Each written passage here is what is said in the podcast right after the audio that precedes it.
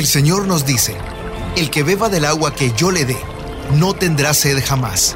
Se convertirá en él, en fuente de agua que brota para vida eterna.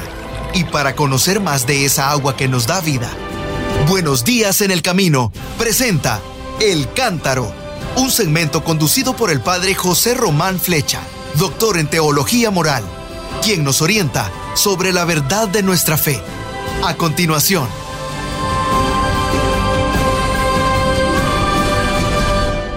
Mis buenos hermanos y buenas hermanas, soy el padre José Román Flecha, sacerdote de la diócesis de León en España. Ya saben ustedes ¿Qué devoción tenemos en España a la fiesta de los reyes? Es verdad que la Biblia no les llama reyes, le llama los magos, magos venidos del Oriente. La solemnidad de la Epifanía del Señor, que según el calendario universal, en Roma, en Italia, en España, se celebra el día 6 de enero. Y así, recuerdan que yo traté de introducir la cabalgata de los magos allá en Yanquihue, en Chile. Bueno, pues el Santo Padre celebró la Santa Misa el día 6 de enero en la Basílica de San Pedro. Y yo dije, pero ¿cómo vamos a dejar sin comentar aquella homilía? Porque en muchos lugares de las Américas trasladan esa fiesta al domingo siguiente, que fue ayer. Así que les queda todavía bastante reciente. Vamos a comentar un poquito. Dijo el Santo Padre, Jesús, como una estrella que se eleva, Frase que nos remite al libro de los números, Génesis, Éxodo, Levítico, Números y Deuteronomio, al cuarto libro de la Biblia donde se habla de la estrella. Bueno, pues Jesús, como una estrella que se eleva, viene a iluminar a todos los pueblos, pero viene también a alumbrar las noches de la humanidad. Y esto ya me conmovió, porque ¿quién de nosotros no pasa algún día de tiniebla, de oscuridad, de noche? Todos. Recordemos la importancia que tiene la noche en los escritos de los místicos, por ejemplo en San Juan de la Cruz. Bueno, pues junto con los magos, dijo el Papa, hoy también nosotros, alzando la mirada al cielo, nos preguntamos, como los magos, ¿dónde está el recién nacido, el rey de los judíos que acaba de nacer. ¿Dónde está el que acaba de nacer? Evangelio según San Mateo, capítulo 2, versículo 2. Es decir, ¿cuál es el lugar en el que podemos encontrar a nuestro Señor? Bueno, esto ya me parece importante en la homilía del Día de los Magos. Sí, yo sé que en España los niños y los grandes ese día pensamos en el regalo, porque, bueno, pues no, no, no creemos que los regalos nos los trae el, gordo, el señor ese del, del, trineo, sino que los traen los magos, ¿verdad? Pero no es solamente un día de regalos. La gente aquí dice, bueno, ¿y qué te echaron los magos? ¿O qué te dejaron los magos? ¿Qué te echaron los magos? una señora que trabaja aquí en la casa, le preguntaron delante de mí, ¿qué te echaron los magos? Y dijo, me echaron de casa. Pero luego me volvieron a admitir. Ah, menos mal, menos mal. Bueno, pues el Papa no se hace esas preguntas de nuestro folclore, de nuestras costumbres, sino vayamos a lo importante de la escritura. ¿Cuál es el lugar en el que tú y yo podemos encontrar a nuestro Señor? Bueno, pues de la experiencia de los magos, comprendemos que el primer lugar donde Él quiere ser buscado es en la inquietud de las preguntas. Esto me gustó mucho, se lo, confieso. ¿Por qué? Porque esta aventura de los magos, de estos sabios del Oriente acostumbrados a mirar las estrellas, nos enseña que la fe no nace de nuestros méritos, de nuestra soberbia, de nuestro orgullo, de nuestros conocimientos, de nuestros razonamientos teóricos. No, nada de eso. Esto lo he comentado varias veces con ustedes cuando dicen, ay, padre, es que sus conocimientos... No, mire, la fe no nace de nuestros razonamientos teóricos, sino que es siempre un don de Dios. Él es el que nos da la fe. Es su gracia, de lo cual tengo que hablar en el Congreso de Educación Religiosa de la Diócesis de Los Ángeles, su gracia es la que nos ayuda a despertarnos de la apatía. Su gracia nos lleva a dejar un espacio a las preguntas importantes de la vida, las preguntas importantes, no esas otras preguntas que a veces me inquietan, pero que luego digo, pues si no tiene tanta importancia, ¿por qué me preocupo tanto? Bueno, son preguntas que nos hacen salir de ese orgullo, de esa presunción de decir que estamos bien, estamos bien, estamos bien. No, esas preguntas que nos abren a eso que está por encima de nosotros, a aquello que nos supera. Bueno, pues lo que vemos en los magos al comienzo es esto, la inquietud de quien se interroga, oye, ¿has visto esa estrella? ¿Esa estrella nueva? ¿De quién será? Porque cada persona tiene una estrella y cada estrella tiene una persona. ¿Quién habrá nacido que tiene una estrella tan importante? Bueno, me lo estoy inventando yo todo este diálogo, ¿eh? Pero sí, lo que el Papa dice es que partieron de una inquietud, la inquietud de quien se hace preguntas, de quien se interroga. Ellos que tenían nostalgia del infinito, escrutan, escudriñan el cielo y un día se dejan asombrar por el fulgor de una estrella. Bueno, y eso quiere decir que de alguna manera están abiertos a la trascendencia. Y esa trascendencia está también ahí escarbando, animando el camino de nuestra cultura, de nuestra civilización, aunque muchas veces tratamos de olvidarlo, ¿verdad? Y ahí está la búsqueda incesante de tu corazón y del mío. Bueno, pues aquella estrella deja en los corazones de los magos una pregunta. ¿Dónde está? ¿Dónde está el que acaba de nacer? Y añadió el Papa, miren hermanos, miren hermanas, el camino de la fe comienza ahí.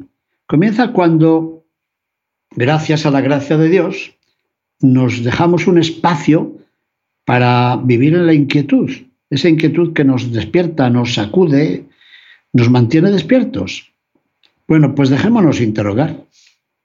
Cuando no nos conformamos con la tranquilidad de nuestros hábitos, de nuestros ritos, de nuestras costumbres, cuando aceptamos los desafíos de cada día, cuando dejamos de mantenernos en un espacio neutral y nos decidimos a vivir en los espacios incómodos de la vida, hechos de relaciones con los demás, de sorpresas, de imprevistos, de proyectos que sacar adelante, de sueños que realizar, de miedos que afrontar, de sufrimientos que hieren la carne, no me digan que no tienen nada de esto espacios incómodos, relaciones difíciles, sorpresas, imprevistos, proyectos, sueños, miedos, sufrimientos.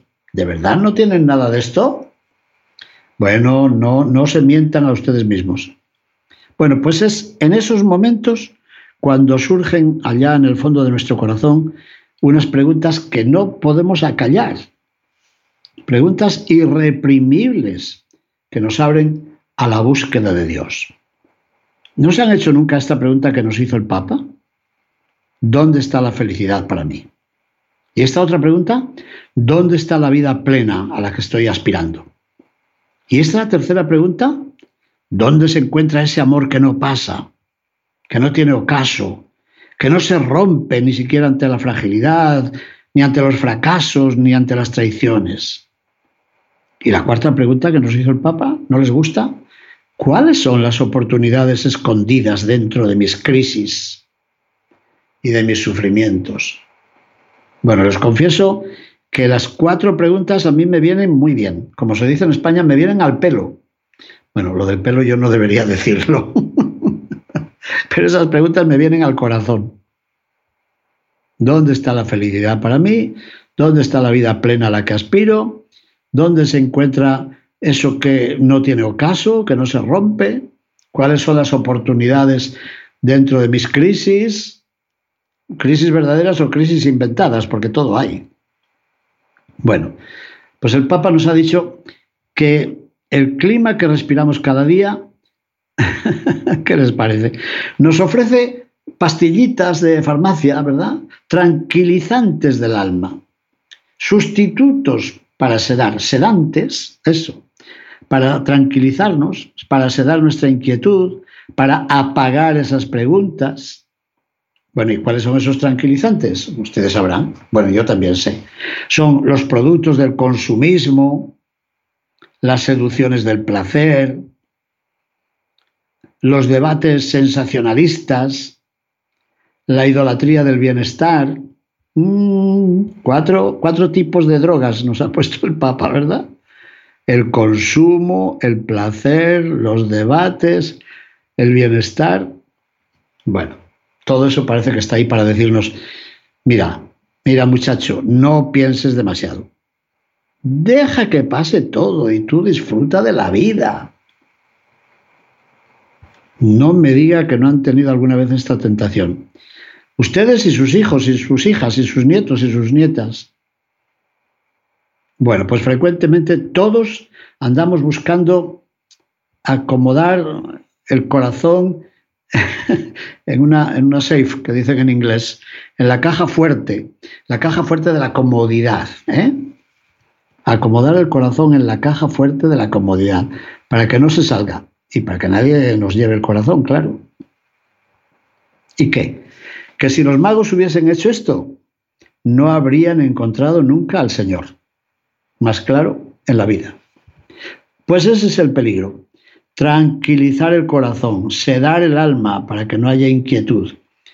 Pero Dios, sin embargo, vive en nuestras preguntas inquietas, en ellas nosotros lo buscamos como la noche busca la aurora, porque Él está en el silencio que nos turba ante la muerte, ante la enfermedad, al final de toda grandeza humana.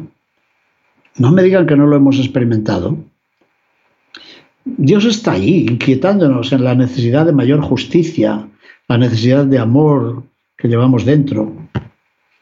Él es me gusta mucho repetirlo también, el totalmente otro. Todos tenemos esa nostalgia de la justicia perfecta, de la justicia consumada, de la reconciliación, de la paz, que no se ha logrado ni, ni en la tregua propuesta por los rusos. Por tanto, este es el primer lugar, la inquietud de las preguntas. Y el Papa ha dicho, no tengan miedo, no tengan miedo de entrar en esa inquietud de las preguntas. ¿Por qué? porque ahí precisamente está el camino, el camino que nos va a llevar a Jesús. Bueno, y después hay un segundo lugar, un segundo lugar donde podemos encontrar al Señor, que es ese, el camino, el riesgo del camino. Por mi ciudad natal, por mi ciudad de León, pasa el camino de Santiago, camino francés hacia Santiago. Pasan miles de peregrinos todos los años se ponen en camino. Los interrogantes, si no nos ponemos en camino, si no dirigimos nuestro movimiento interior hacia el rostro de Dios, hacia la belleza de su palabra, pueden inducirnos a la desolación. El peregrinar de los magos, ¿cómo era?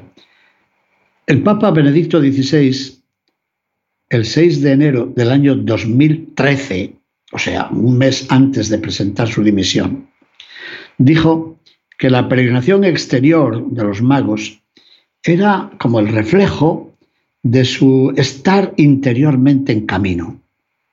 O sea, el camino exterior reflejaba el camino interior, la peregrinación interior de sus corazones. Muy bonito este pensamiento del Papa, que entonces era Papa, no era el Papa emérito todavía. Pues bien, los magos en realidad no se detuvieron a mirar el cielo o a contemplar la luz de la estrella, decir, qué hermosa es, a ver si inventamos un telescopio para verla más de cerca. No, no. ¿Qué hicieron? Se pusieron en camino, se aventuraron en un viaje que entonces era muy arriesgado. Mm, no había caminos muy seguros, no. No había mapas definidos con antelación, no había ese aparato, ¿cómo se llama? El GPS, que te dice por dónde tienes que ir para que no te pierdas. Bueno, a veces te lleva a donde no querías, ¿eh? Tengo experiencia yo también de eso. Como ese aparato nos llevó un día a un prado de vacas en lugar de llevarnos por, por el freeway, por la autovía. Bueno, pero los magos no tenían ni eso. No había caminos seguros ni mapas muy claros. Querían descubrir quién era el rey de los judíos. Querían saber dónde había nacido. Querían saber dónde podían encontrarlo. Claro, y por eso, por eso fueron a preguntar al rey Herodes. Y el rey Herodes a su vez convocó a los jefes del pueblo y a los que sabían, a los escribas, que examinaban las escrituras. Así que ahí tenemos, los magos estaban en camino. Bien. Y dice el, dice el Papa que lo mismo sucede con nuestra fe. Sin un camino continuo y sin un, sin un diálogo constante con el Señor, sin la escucha de la palabra, sin la perseverancia, no se puede crecer. A ver, a ver, a ver, Santo Padre, vamos a darle la vuelta a esta frase. O sea, nuestra fe crecerá si nuestro camino es continuo, si nuestro diálogo con el Señor es constante, si escuchamos siempre la palabra de Dios y si mantenemos la perseverancia. Bien. Claro, su santidad lo dijo en negativo, pero en positivo es más bonito todavía.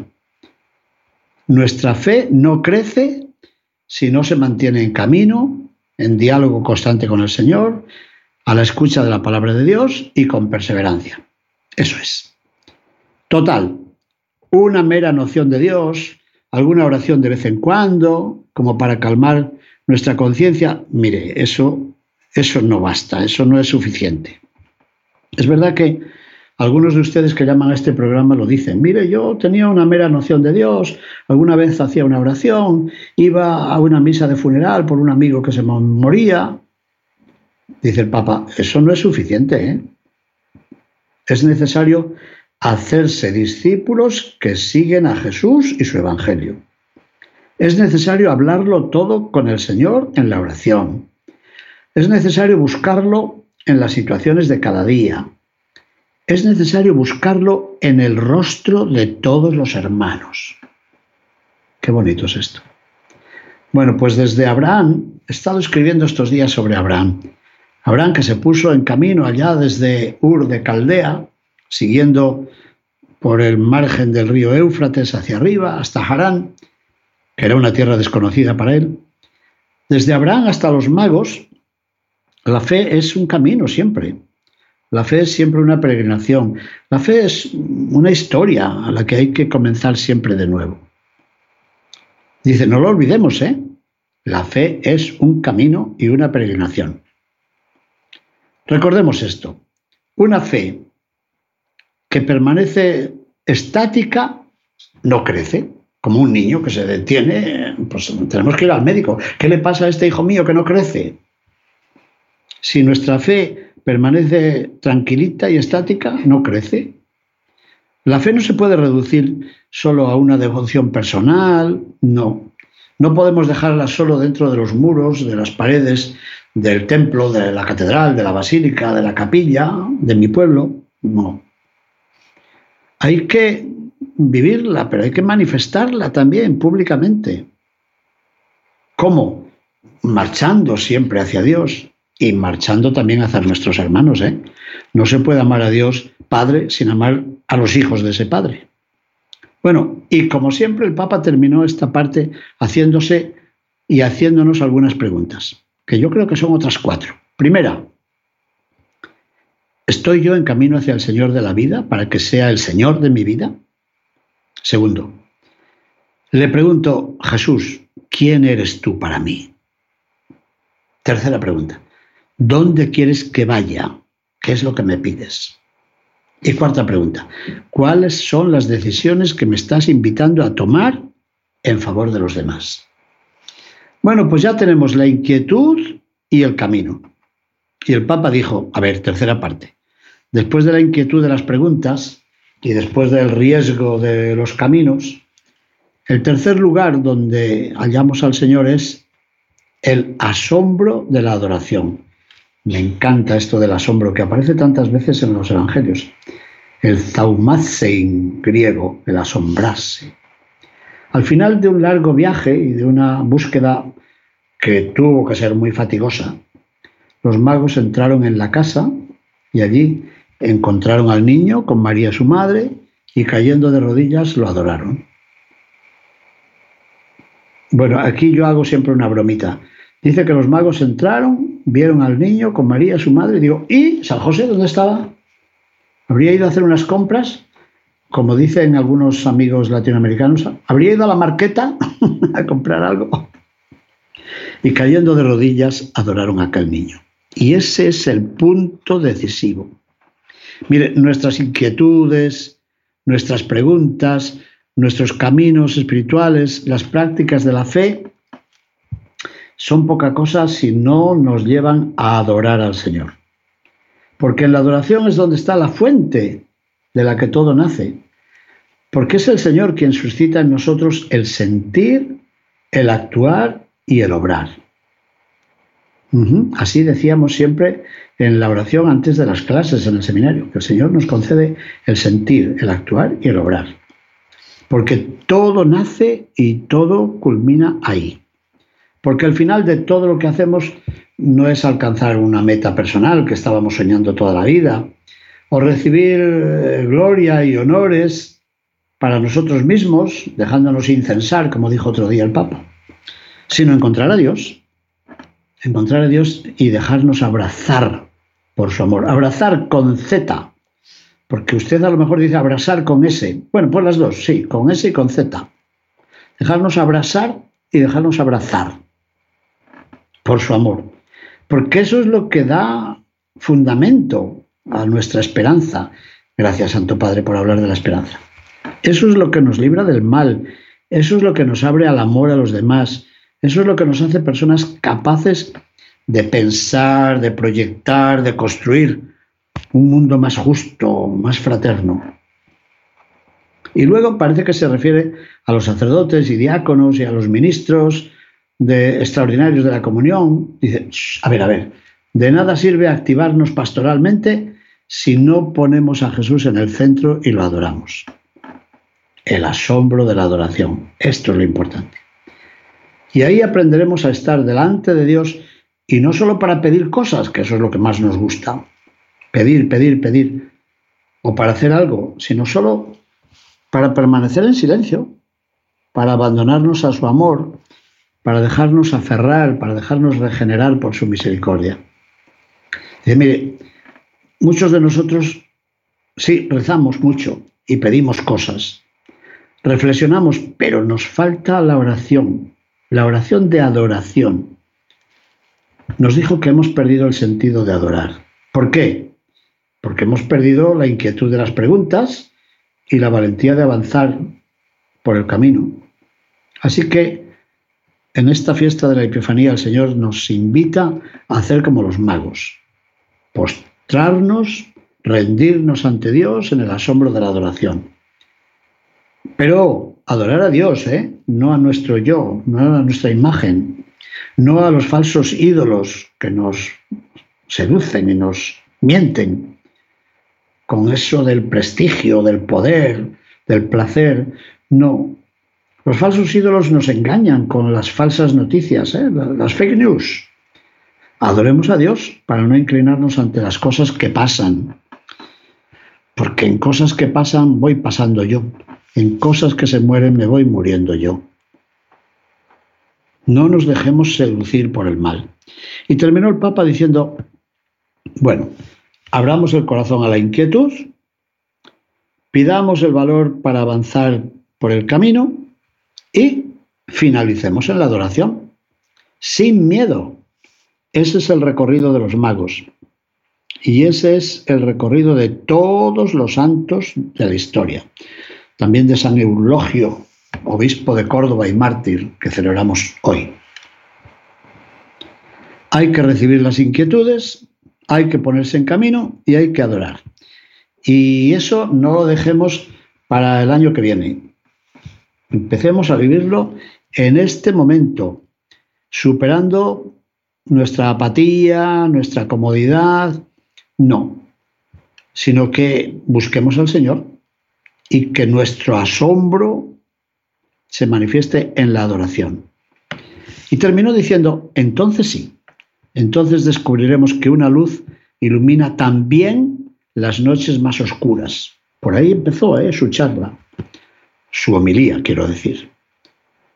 Entonces descubriremos que una luz, que es la luz del Señor, ilumina también las noches más oscuras. Y descubriremos que es Jesús, Él es la estrella radiante de la mañana, el sol de justicia, el fulgor misericordioso de Dios, que ama a todos los hombres y a todos los pueblos de la tierra. Ah, y quiero yo añadir aquellos versos de Lope de Vega que ya recordé hace unos días. Reyes que venís por ellas, no busquéis estrellas ya, porque donde el sol está no tienen luz las estrellas. Mis hermanos y hermanas, muchísimas gracias por su atención. Bendiciones. Buenos días en el camino presentó El Cántaro con el padre José Román Flecha. Esperamos que hayas disfrutado de este mensaje producido por El Sembrador. Si resides en Los Ángeles y a sus alrededores, recuerda que puedes ver la programación de ESNE las 24 horas al día a través de la señal abierta digital en canal 56.2 y por la radio. También nos puedes escuchar y ver por medio de la aplicación ESNE en tu celular. Búscanos en las redes sociales y en nuestro canal de YouTube como Noel Díaz ESNE. No te pierdas la gran variedad de mensajes y artículos religiosos para el crecimiento de tu vida espiritual. El número de nuestras oficinas es el 773-777-7773 y puedes visitarnos por internet a elsembrador.org. El Sembrador Nueva Evangelización. Gracias por ser parte de esta gran familia.